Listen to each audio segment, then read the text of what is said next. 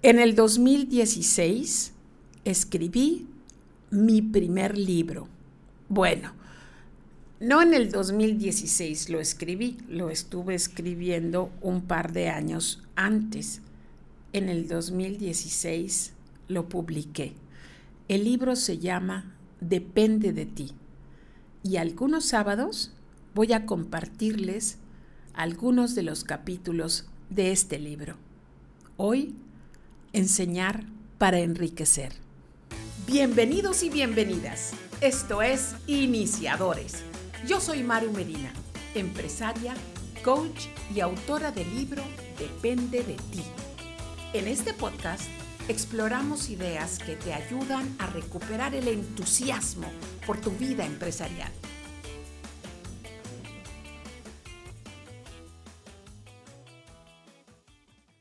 Las llamadas a la oficina no cesaban. Tiendas departamentales y oficinas financieras que llamaban sin cesar a mis empleados. Esto me enfurecía. Me parecían antipáticas las personas que llamaban, pero sentía más odiosa la irresponsabilidad de mis colaboradores. Un día junté a todos en mi oficina y les pedí que escribieran cada uno su deuda en un papel. Les advertí que fueran honestos, porque yo iba a ayudarles a pagar esas deudas a cambio de algunos términos que trataría con cada uno en forma privada. Pero que si después de saldar esa deuda a la oficina seguían llamando cobratarios, esta sería la causa de despido de la persona a quien estaban buscando. No quería irresponsables en la empresa. Carla, mi directora, y yo nos reunimos con los deudores en forma individual para conocer cada caso. Las deudas eran de un monto que a mí me parecía muy bajo, pero que era terriblemente alto para mis trabajadores. En general, los términos fueron los siguientes.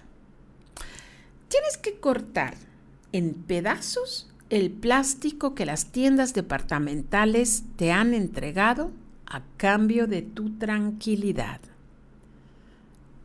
Pero es impresionante ver cuánto valor le da la gente a un pedazo de plástico con tu nombre y un logo. Y aunque se me hacía la parte más lógica y más fácil, fue la que más trabajo me dio. Que la gente cortara sus tarjetas departamentales. Hubo un chico que lo estuvo pensando hasta dos días antes de cortar con una tijera la tarjeta. También devolverían el préstamo en cómodos pagos y sin intereses. Se abstendrían de comprar nada a crédito, ya no tenían las tarjetas, y se iban a a disciplinar para ahorrar en efectivo el dinero que necesitaban para comprar las cosas que querían. Quedaba prohibido dar el número telefónico de la empresa, aunque creo que eso es muy difícil de evitar. Pagamos esas deudas y por seis meses todo fue felicidad, felicidad financiera. Un día, el jefe de mantenimiento vino a hablar con la directora Carla y le dijo, eh, jefa, quería yo pedir un préstamo, un préstamo de tres mil pesos. Carla preguntó, ¿para qué lo necesita, don José? Es para celebrar los 15 años de mi hija. Carla fue muy inteligente.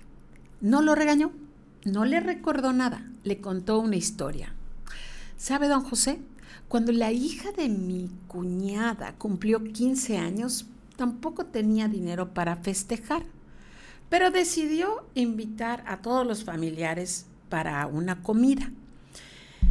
Ella misma preparó la taquiza que le sirvió a todos y les pidió que si pensaban regalarle algo a su hija, que mejor pusieran el dinero equivalente en un sobre y se lo entregaran. Al final, le contaba Carla, mi sobrina reunió un dinero que guardó y que hizo crecer con sus ahorros para que en menos de un año pudiera comprar la computadora que ella quería. Así que como usted ve, don José, después del festejo, mi sobrina terminó con una computadora. Don José, ¿con qué se va a quedar su hija después de que usted se endeude con tres mil pesos? Don José se puso a llorar. Nunca nadie me había hablado así, doña Carla. Cuando Carla me contó la anécdota, me di cuenta de una cosa. Nosotros habíamos estado como empresa practicando el ahorro del 10% que enseña eh, George Clayson en su libro El hombre más rico de Babilonia. Pero nunca se me había ocurrido compartir esta información. Y eh, pensé que durante mucho tiempo me molestaba con la gente por irresponsable, pero no era irresponsable. Lo que pasa es que ignoraban las, pues, los mandatos básicos de las finanzas que debiéramos saber todas las personas, todos los mexicanos. Decidí que tenía que hacer algo y en menos de una semana estábamos reunidos en un salón y comencé a hablarles. Me acuerdo muy bien de ese speech porque lo preparé concienzudamente. Les dije, Hace muchos años yo comencé esta empresa para juntar dinero y hacerme rica a mí. Un silencio llenó la sala y seguí. No puede hacerles ricos a ustedes.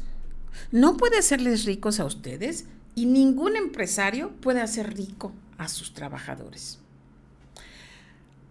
Señalé a un empleado y le dije, para hacerte rica a ti, tendría que pagarte, no sé, como unas seis veces lo que te pago ahora. Y para hacerte rico a ti, pues como unas ocho veces lo que te pago ahora. ¿Y saben una cosa? Ni siquiera puedo hacer un aumento del 30% ahorita. Pues todo el mundo con la cabeza baja, yo creo que preguntándose para qué nos trajo esta señora aquí. Pero hay una cosa que sí puedo hacer, les dije. Puedo enseñarles a crear riqueza. No vayan ustedes a creer que la riqueza la estoy construyendo por tener una empresa, porque los primeros 15 años de la empresa manejé tan mal mis finanzas que casi quiebro la empresa. Pero aprendí a crear riqueza. Y me gustaría saber si hay alguien aquí interesado en aprender cómo crear riqueza personal. Riqueza financiera, de lana, personal.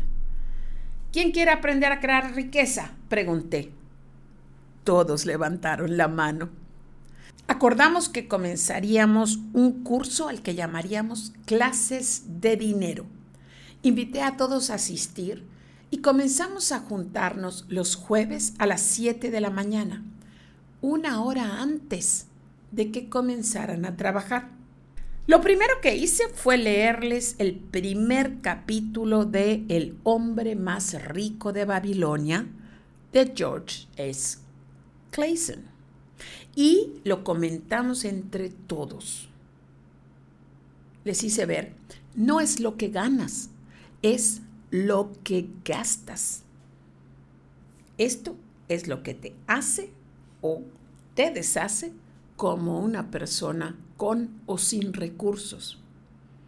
Hicimos ejercicios simples para darnos cuenta el valor de la constancia, que lograran abrir su mente eh, cuando empezamos a sumar el 10% de todo lo que habían ganado los 12 meses anteriores y que con un simple ejercicio pudieran tener ahora ahorrados una cantidad bastante considerable.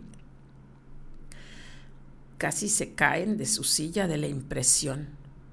Hicimos muchas lecturas, ejercicios, eh, inauguramos alcancías, eh, eh, les hice retos como traer una botella de refresco para llenarlas, de monedas y de manera aleatoria contábamos quién tenía más y se las duplicaba.